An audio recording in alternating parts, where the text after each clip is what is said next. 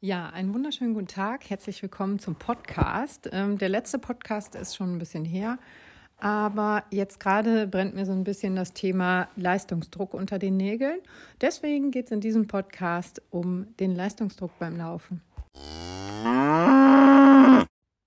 So, ja, da war wieder das Intro mit der Kuh.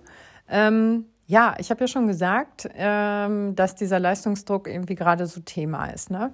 Äh, weil ich mich selber natürlich auch so ein bisschen unter Druck setze. Gerade nach Corona wollte ich dann oder möchte ich ja gerne wieder zur alten Form finden, habe da aber Probleme und denke mal, das muss aber doch klappen und finde Läufe dann schlecht, bei denen ich mich angestrengt habe, weil sie einfach nicht so schnell sind wie sonst, ne? Oder weil ich nicht so weit laufen konnte wie sonst schon mal. Ähm, aber auch dieses Thema, dass ein, ein, Halbmarathon unter zwei Stunden sein muss oder diese magischen Grenzen, die kennen wir, glaube ich, alle. Ne? Die zehn Kilometer unter einer Stunde, fünf Kilometer unter 30 Minuten und der Marathon unter vier Stunden. Das sind ja alles so Zeiten, die von irgendwo mal vorgegeben wurden und die von irgendwo als Durchschnittszeit beziehungsweise als äh, unbedingt notwendige Zeit ähm, ähm, kommuniziert und verbreitet wurden. Ne? Und da frage ich mich, ich will jetzt nicht wieder den Schulsport anprangern, aber vielleicht ist es ähm, auch wieder im Schulsport entstanden, dass es halt die bessere Note gab, wenn man schneller war oder dass es vielleicht, dass man auch immer im direkten Vergleich mit Klassenkameraden war, ne? Ähm, dass man da dann sich vielleicht immer so ein bisschen unter Druck gesetzt hat und sich vielleicht auch schlechter gefühlt hat, weil man vielleicht nicht ganz so schnell war wie die anderen. Aber ja, ich finde einfach, da müsste man gucken, wo kommt man her, wer ist man und äh, was sind so meine, meine, meine Bedingungen oder mein, was ist so mein Körper, wenn ich an die Startlinie gehe. Und das lassen sich halt nicht alle Körper vergleichen. Ne? Ähm, der eine ist ein bisschen bepackter, der ein, andere ist ein bisschen älter. Äh, wieder einer ist frisch gebackene Mutter, Vater und ähm, schläft einfach grundsätzlich nicht länger als zwei, drei Stunden am Stück.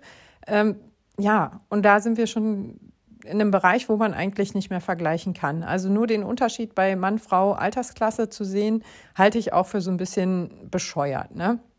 Weil es gibt auch Leute, die sind im, äh, seitdem die, äh, pff, keine Ahnung, seitdem die laufen können, laufen die. Und äh, dann gibt es Leute, die sind später erst dazugekommen und ja, die vielleicht auch einfach ein bisschen weniger Zeit haben zu trainieren. Das kann ja auch sein. Es gibt ja super viele äh, Persönlichkeiten und eben Körpereigenschaften, die negativ oder positiv in so, ein, äh, so eine Geschwindigkeit reinspielen. Und deswegen habe ich gedacht, spreche ich jetzt das Thema Leistungsgedanke mal an. Und daher, woher kommt denn eigentlich äh, diese, diese Idee, immer schnell sein zu müssen? Warum können es denn keine langsamen Läufe sein?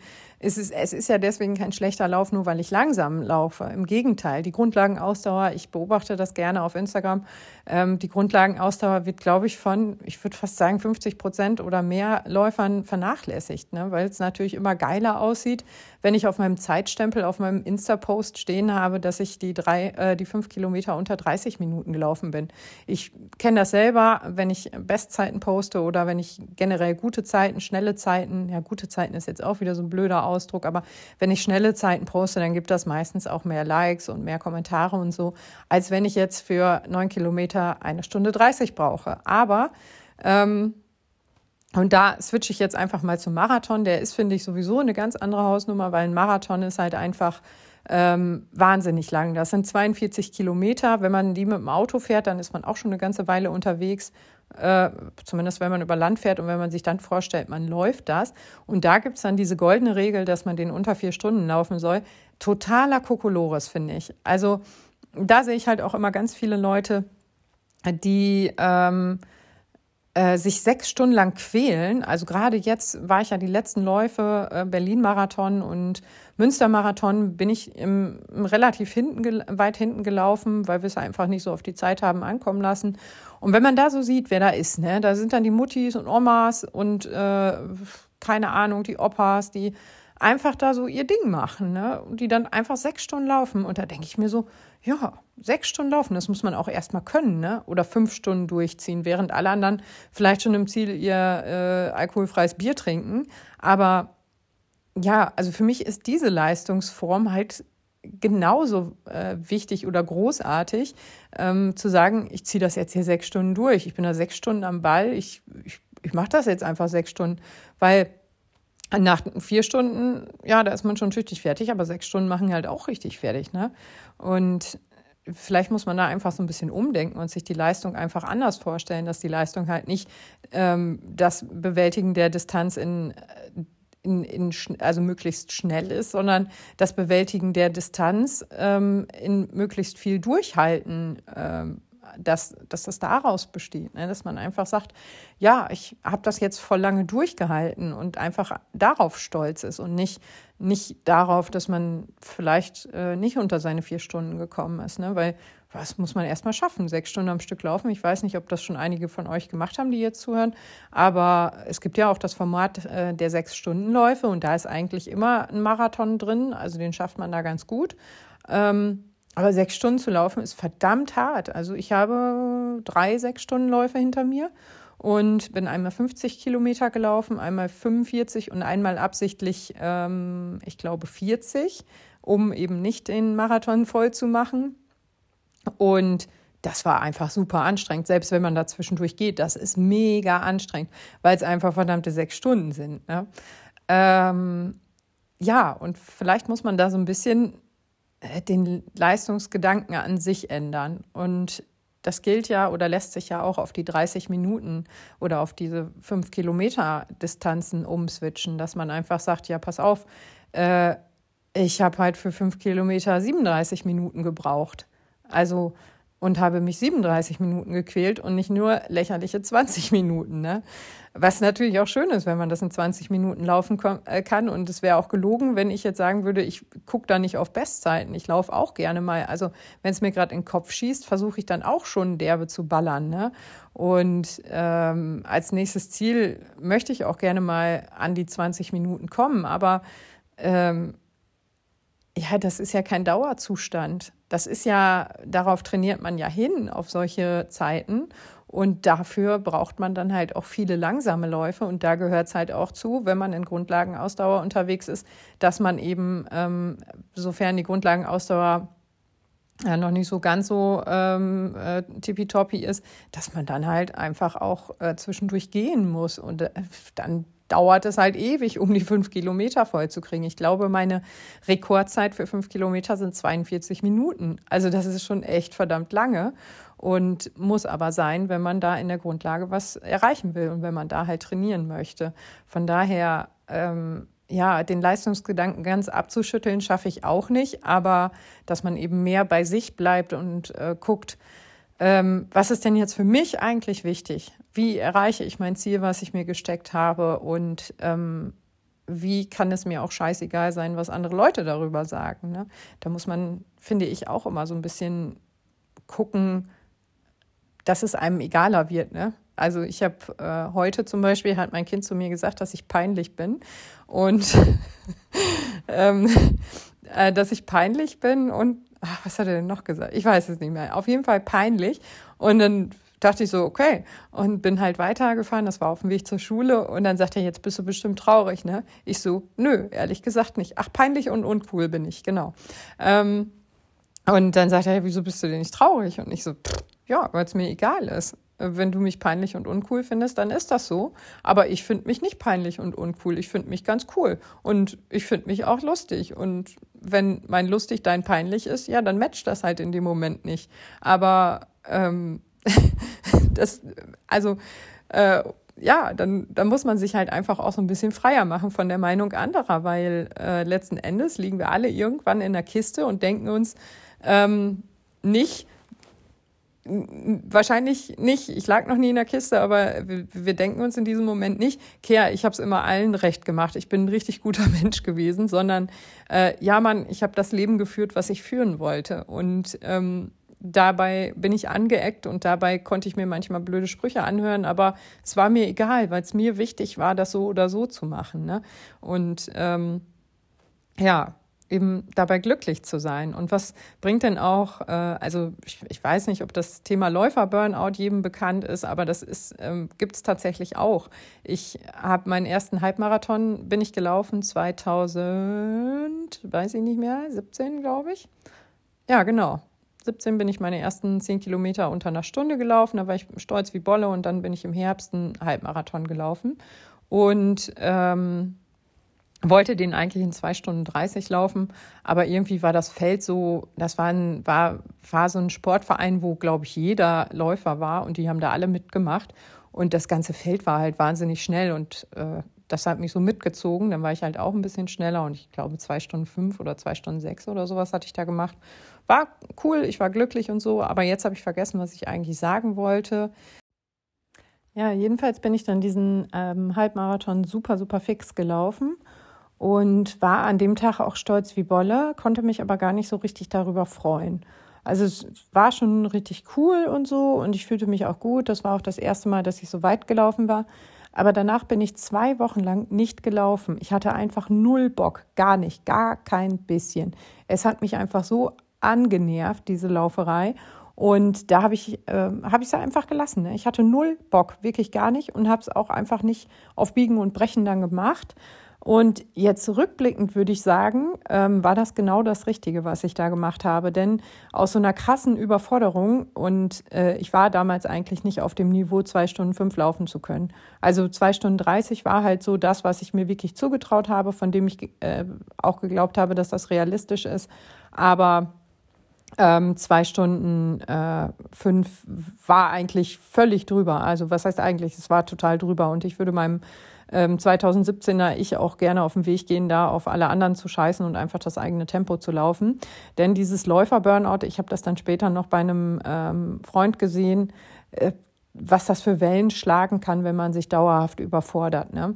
Das kann halt am Anfang, wissen wir alle, wird man immer relativ schnell schneller und kann auch länger laufen und so. Also das funktioniert ja relativ schnell. In den ersten sechs Wochen ähm, macht man ja massive Fortschritte. Und dann stellt sich das halt so ein bisschen ein. Man kommt auf so ein Plateau und ja, sieht jetzt halt da nicht so die ganz großen Fortschritte. Ne? Man muss vielleicht nochmal anders trainieren, andere Trainingsreize setzen und so. Aber das wissen die meisten halt nicht. Ne? Und dann kommt man halt dahin, dass man sich denkt, okay, dann gebe ich jetzt so richtig Gas und dann trainiere ich einfach noch häufiger. Da muss ich doch was tun. Ne? Und aus diesem ähm, immer mehr, höher, schneller, weiter Gedanken kann halt auch echt so ein Läufer-Burnout entstehen, dass man es dann sein lässt, ne? dass man einfach sagt, ich mache es nicht mehr, also irgendwann. Und äh, das wäre ja, was heißt eigentlich, wollte ich gerade sagen, das wäre ja so das Schlimmste, was passieren könnte, weil ähm, das ist ja auch ein Gesundheitssport, gut, ab Halbmarathon-Distanz nicht mehr unbedingt und ab der Trainingsumfänge, die man dafür braucht, auch nicht. Aber ähm, eigentlich ist es ja ein Sport, der einen gesund und fit halten soll und bei dem man vor allen Dingen auch Stress abbauen kann. Ähm, Glückshormone ausschüttet und so weiter. Ne? Aber wenn dieser Sport dann plötzlich zum, zum Gegner wird und man jeden Tag meint, man müsste sich aufs Neue beweisen, kann es halt dazu führen, dass man es einfach nicht mehr macht irgendwann, ne? dass man es einfach aufgibt. Dann lässt man es erst so ein bisschen schlüren und dann macht man es gar nicht mehr, ne? weil es einfach viel zu viel war. Und das äh, ist, glaube ich, den meisten auch nicht so bekannt, wo die Reise dahin gehen kann. Also dann ist es auch kein Stress abbauen mehr, sondern jedes Mal, wenn man startet und die Uhr ummacht und feststellt, scheiße, ich laufe jetzt nicht die 5,30, die ich mir vorgenommen habe, ich bin, bin bei einer 5,36, ich muss jetzt noch mal so richtig noch ein paar Kohlen ins Feuer reinschmeißen und ballern. Ähm, da kann mir ja keiner mehr erzählen, dass das ähm, förderlich ist, um Stress abzubauen. Ich habe mir einen neuen Stressor geschaffen äh, mit diesem Leistungsgedanken und ähm, trete jeden Tag gegen mich selbst an. Und auf Dauer ist das, glaube ich, keine gesunde Einstellung zum Laufen. Ähm, und man verliert auch den Spaß und die Freude. Und das ist ja das, weswegen man ein Hobby macht. Ne? Ich, ich fange ja nicht an, äh, jetzt, ähm, ja, ich wollte gerade sagen, Schallplatten äh, zu sammeln, ähm, um mich dann damit zu stressen, ne? um jedes Mal in allen möglichen Foren zu gucken, kriege ich die da noch günstiger oder hier noch. Ähm, das Beispiel ist jetzt ein bisschen blöd, ne, aber ähm, eigentlich, ursprünglich ist man ja vielleicht angefangen, Schallplatten zu sammeln, weil man die Cover besonders schön findet, weil man das Geräusch, das Knistern vom Plattenspieler total gerne mag oder so. Und äh, nicht, weil man sich durch irgendwelche Foren wühlen wollte, um noch eben dieses eine Album vom 1967 oder vielleicht auch jenes Album, was jetzt nochmal neu auf Vinyl rausgekommen ist, ähm, zu irgendwo zu Schnäppchenpreisen zu ergattern. Ne? Also damit will ich einfach nur sagen, wenn das Hobby zum ähm, nicht mehr nicht mehr zur Entlastung und zum Spaß betrieben wird, sondern wirklich einfach äh, nur noch eine Belastung darstellt und ähm, auch gar nicht mehr so richtig Spaß macht, weil man vielleicht auch nicht merkt, dass man vorankommt oder weil man sich ständig überfordert, weil man zu viel macht, weil man zu weit läuft, zu häufig läuft und zu schnell läuft. Ähm, ja, dann war es das auch ganz oft. Ne? Dann ist ganz oft Ende Gelände und der oder diejenige läuft nicht mehr. Und das ist ja irgendwie so ein bisschen blöd. Ne? Deswegen den eigenen Leistungsgedanken da so ein bisschen anzupassen und zu gucken, wer bin ich, was tut mir gut und ähm, wo will ich hin und wie komme ich vor allen Dingen gesund dahin. Ich habe es ja eben schon gesagt, ich möchte schon auch gerne nochmal die 20 Minuten. Ich bin fünf Kilometer noch nie auf Zeit in einem offiziellen Rennen gelaufen. Ich habe meine Bestzeiten eigentlich immer nur durch äh, Splitzeiten auf 10 Kilometer gekriegt.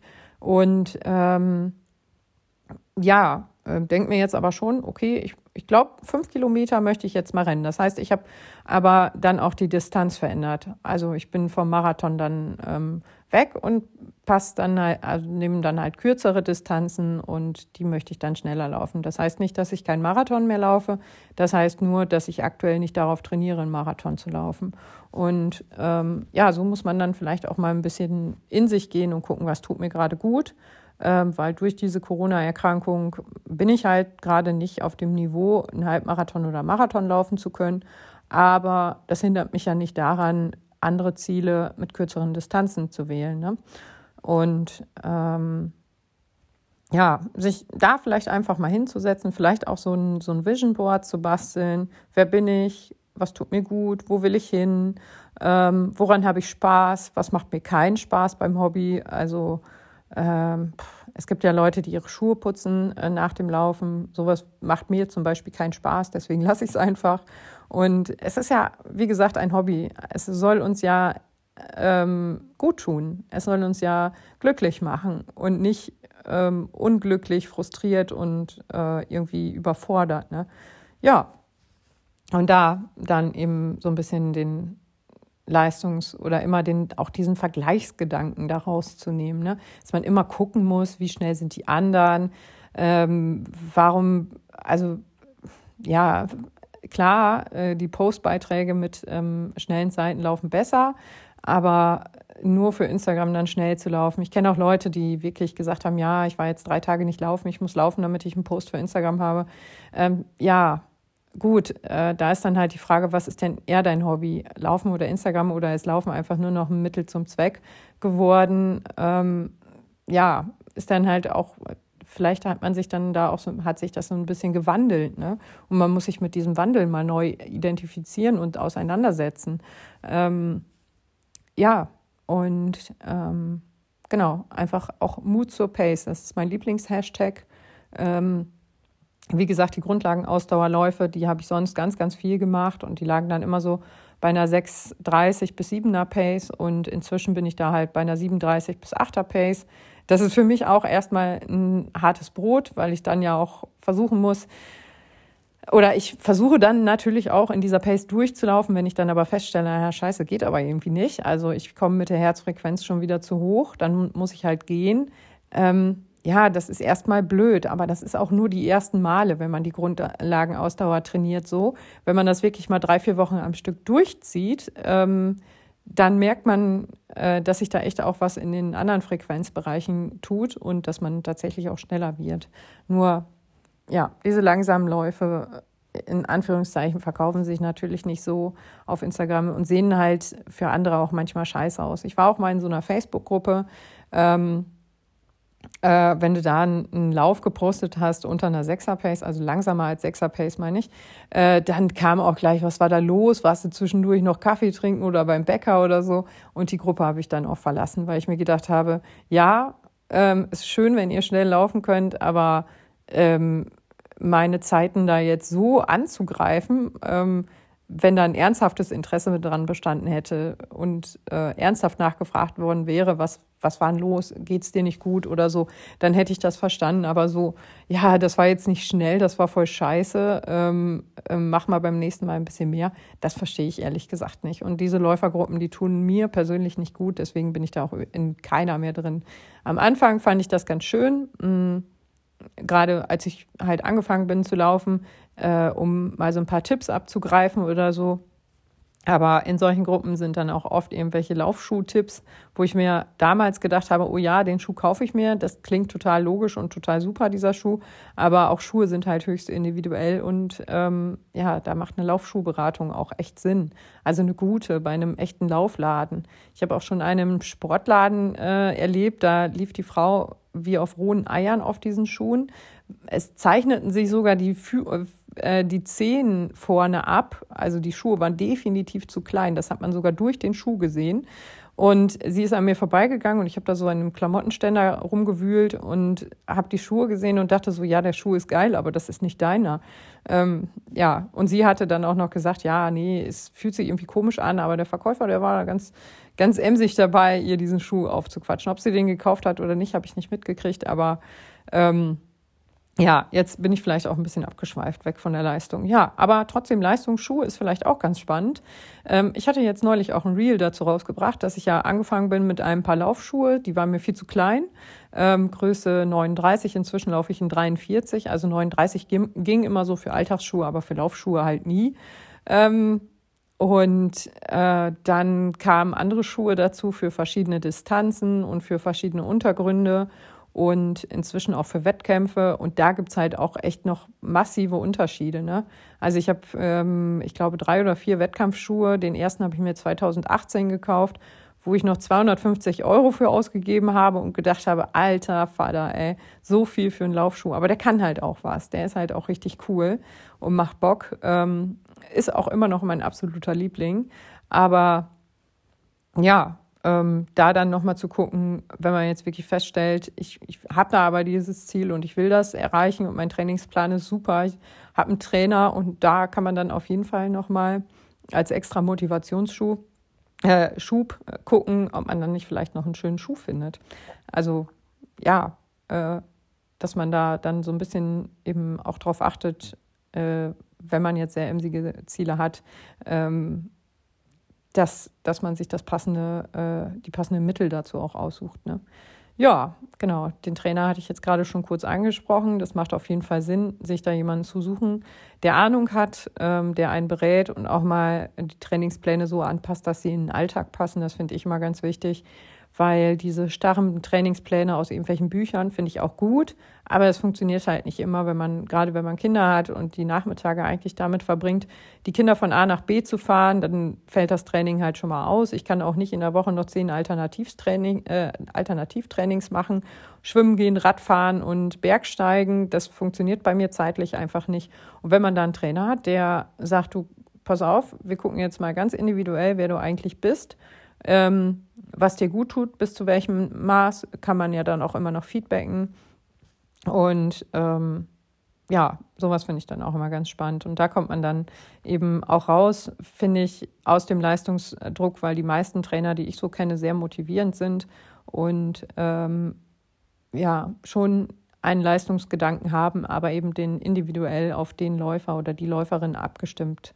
Und ähm, die sehen relativ schnell, würde ich sagen, wer da ist und was ein realistisches Ziel ist. Und wenn das halt keine 30 Minuten sind, dann müsst ihr aus Teflon sein und äh, euch einfach denken, ja, scheiß drauf.